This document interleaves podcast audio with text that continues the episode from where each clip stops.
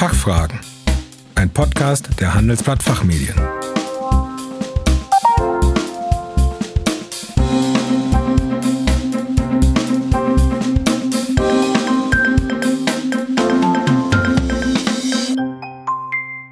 Hallo und herzlich willkommen zum Expertentalk der Handelsblatt Fachmedien. Mein Name ist Kerstin Pferdmenges. Das Thema heute Planning the Future, die Wirtschaft nach der Krise.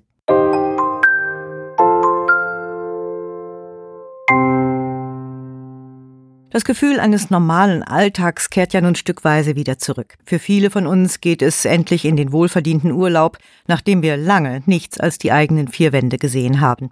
Aber noch kämpfen viele Unternehmen mit den Auswirkungen der Pandemie. Und wer weiß, ob nicht eine zweite Welle und damit ein weiterer Lockdown drohen. Wie kann man in dieser fortwährenden Unsicherheit Strategien entwickeln, um in der Wirtschaftswelt nach Corona zu überleben? Und wie sieht sie überhaupt aus, die Wirtschaftswelt, die durch die Pandemie geschaffen wurde? Heute spreche ich mit Julian Kavol, seit 2015 Professor für strategisches Management an der Hochschule für Technik und Wirtschaft in Berlin.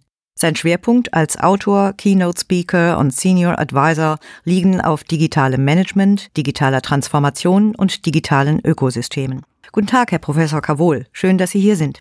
Guten Tag, freue mich hier zu sein. Herr Professor Kavol, wie können Unternehmen in dieser anhaltenden Ungewissheit neben dem notwendigen Krisenmanagement Strategien entwickeln? Sollte überhaupt schon an die Zukunft gedacht werden, wenn die Gegenwart noch nicht gesichert ist?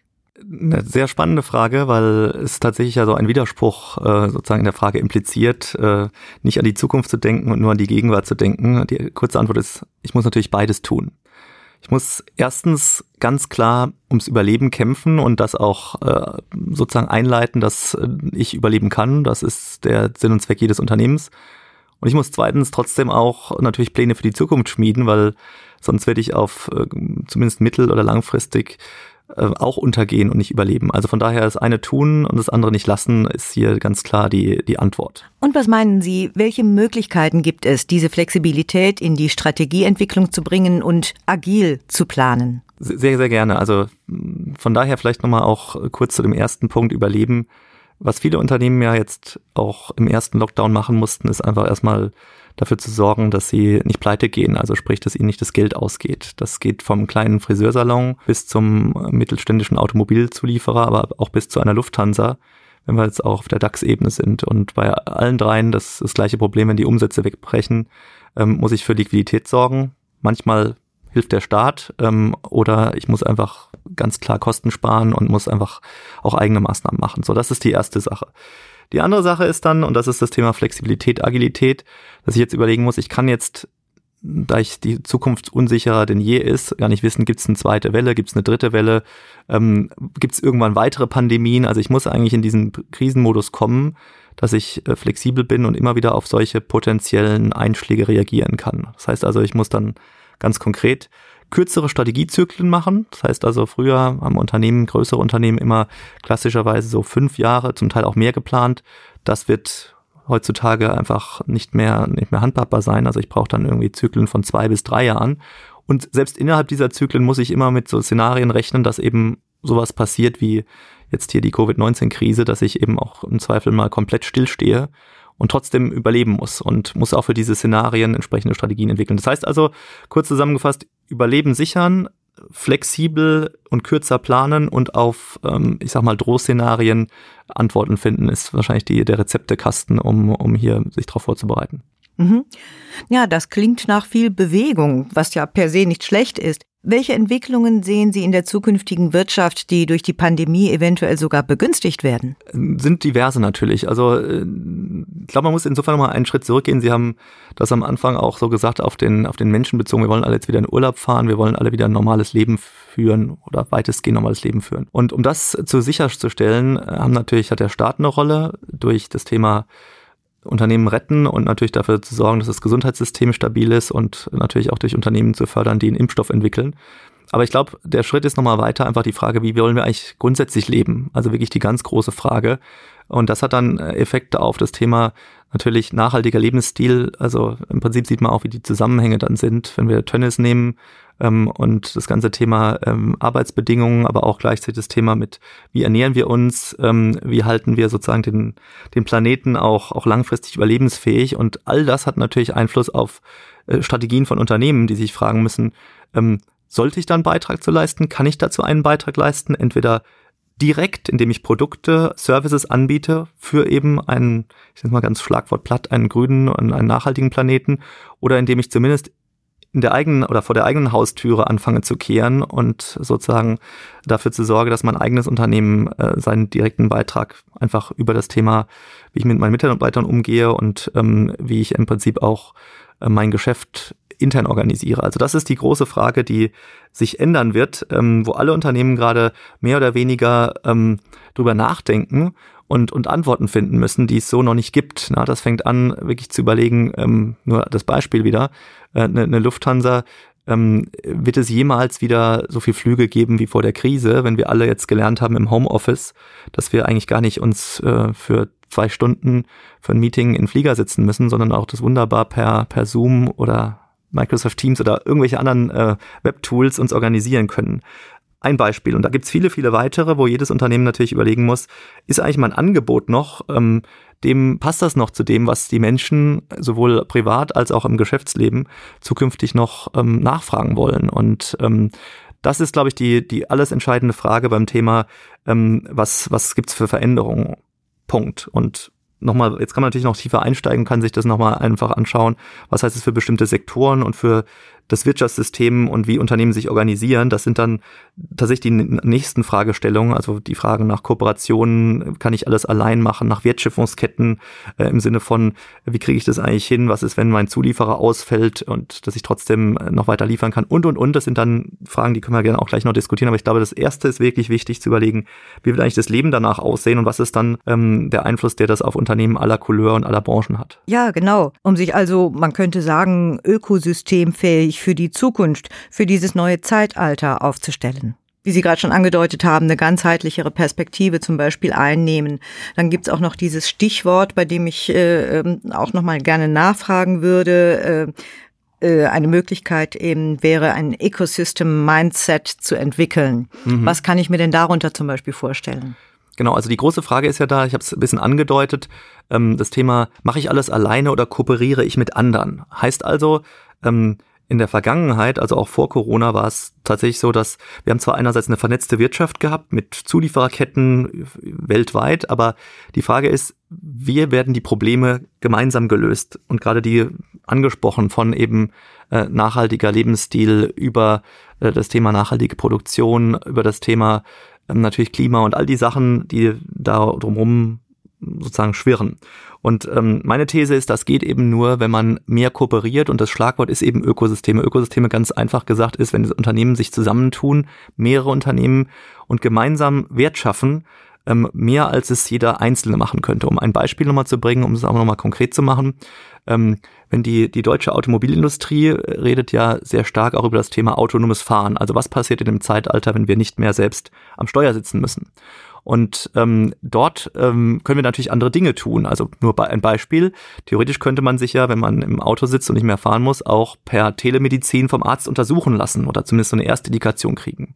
Man könnte natürlich Filme gucken, man könnte einkaufen, äh, Online-Shopping machen und alle schönen Dinge, die man zum Beispiel jetzt auch in der Deutschen Bahn theoretisch machen kann. So. Und das ist natürlich eine, ein interessantes Geschäftsfeld auch für die Automobilhersteller, die sich überlegen müssen, was mache ich eigentlich, wenn ich nicht mehr ein Auto benutze, um damit selbst von A nach B zu fahren, sondern einfach andere Dienste zu machen. Dann brauche ich Partner, die mir helfen, neue Geschäftsmodelle zu machen. Also dann ist tatsächlich die Frage für einen Mercedes oder für einen Volkswagen, ähm, werde ich selbst zu einem Netflix, also produziere ich selbst Filme für meine Kunden, die dann in meinen Autos sitzen und dort Zeit haben, andere Dinge zu tun, werde ich selbst zum Gesundheitsanbieter, das Beispiel eben nochmal aufgegriffen.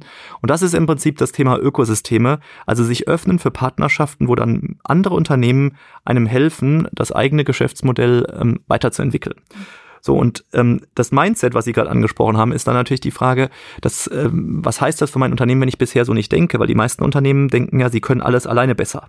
Jetzt mal sehr platt formuliert, aber vieles in vielen Unternehmen, mit denen ich auch zu tun habe, die mir das selbst schildern und sagen, wir tun uns so schwer, mal Dinge andere machen zu lassen, weil wir immer glauben, wir kriegen das selbst besser hin, weil wir die Experten haben oder einfach die Kompetenzen haben. Und ähm, das geht im Ökosystem nur bedingt oder genau der Vorteil eines Ökosystems ist, dass ich eben mir andere hole, die es wirklich besser können, um dann wirklich auch in ganz neue Felder vorzustoßen. Und äh, das ist, glaube ich, etwas, was nach der Krise, um dann den Bogen auch nochmal fertig zu spannen, ähm, einfach noch entscheidender wird, weil die wenn man so will, die Tanzkärtchen in Anführungszeichen, welche Felder von welchen Unternehmen besetzt werden, die werden nach der Krise nochmal neu verteilt werden. Natürlich einerseits, weil es Pleiten gibt, aber andererseits, weil, wie gesagt, das Leben wird sich ändern und dadurch wird es einfach neue Angebote geben. Und ähm, nur eine letzte Bemerkung, also Mark Zuckerberg als, ich sag mal, ähm, sowohl Ikone als auch immer auch kritisch gesehener äh, Gründer von Facebook hat gesagt, solche Krisenzeiten bieten auch immer insofern Chancen, ähm, weil sich einfach der Lebensstil ändert und dadurch einfach neue Bedürfnisse aufkommen. Und genau das ist der Punkt. Neue Bedürfnisse ähm, werden, können eben durch Unternehmen und eben aus meiner Sicht eben besser durch Unternehmen, die gemeinsam kooperierenden Ökosystemen auch befriedigt werden. Und das gibt eben auch Chancen. Und dann sind wir wieder beim Thema Strategie. Wie reagiere ich darauf? Das klingt also, als könnten Unternehmen, die bereit sind, in diesem Sinne, wie Sie gerade ausgeführt haben, ihre Perspektive zu wechseln oder einfach zu erweitern, ähm, tatsächlich zu Gewinnern im Ökosystemzeitalter werden? Oder wenn nicht, wer wird es sonst? Also ja, klare Antwort, ähm, aber auch da gilt, das ist natürlich kein Selbstgänger.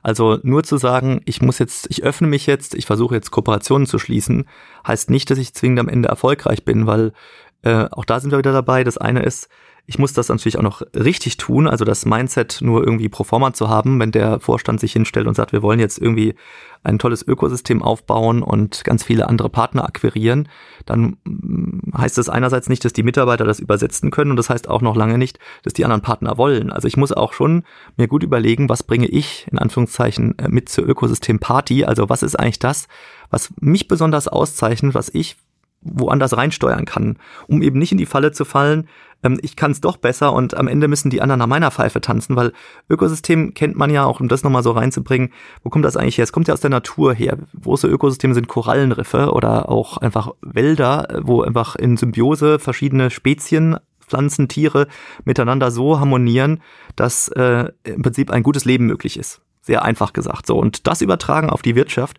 kann ja auch nur funktionieren, wenn alle irgendwie auch äh, de facto hier ähm, so mitspielen, dass sie nicht den anderen über den Tisch ziehen und übers Ohr hauen. Und glaube ich, das ist das alles Entscheidende, ähm, wenn man sagt, dieses das Thema Ökosysteme ist etwas, was was wirklich auch Wachstum bringen kann. Und deswegen nochmal einfach äh, zwei Bemerkungen. Also, ähm, dass das wirklich nicht nur so ein, so ein, ich sag mal so ein Nischenthema ist. Ähm, ähm, die Unternehmensberatung McKinsey hat vor zwei Jahren mal eine Studie gemacht äh, und hat gesagt, äh, schon alles vor Corona, aber ich teile das, dass es auch heute noch so gilt. Die hat gesagt, in 2025 wird ein Drittel unserer Weltwirtschaft in Ökosystemen passieren, also 30 Prozent. Das haben die einfach mal geschätzt. Klar, Glaskugel und jede Schätzung der Zukunft ist mit Unsicherheit behaftet, aber das ist einfach ein, ein großes Thema. Also wenn sozusagen die eine der, der Top-Management-Beratungen einfach sagt, das ist ein Thema, damit muss sich jedes Unternehmen beschäftigen, aber ich muss es eben richtig tun.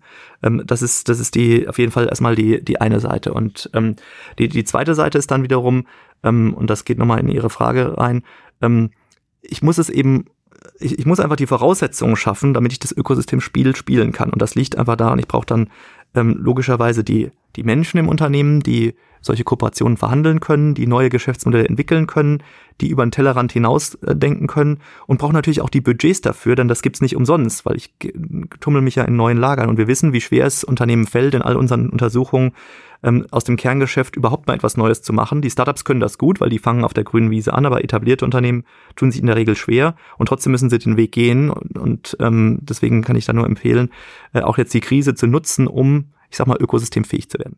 Allein diese Entwicklung vom, sagen wir mal, Egosystem zum Ökosystem zu beobachten, dürfte noch spannend werden, denke ich. Herr Professor Kavol, vielen Dank, dass Sie unsere Fragen beantwortet haben. Vielen Dank auch, dass ich hier eingeladen wurde.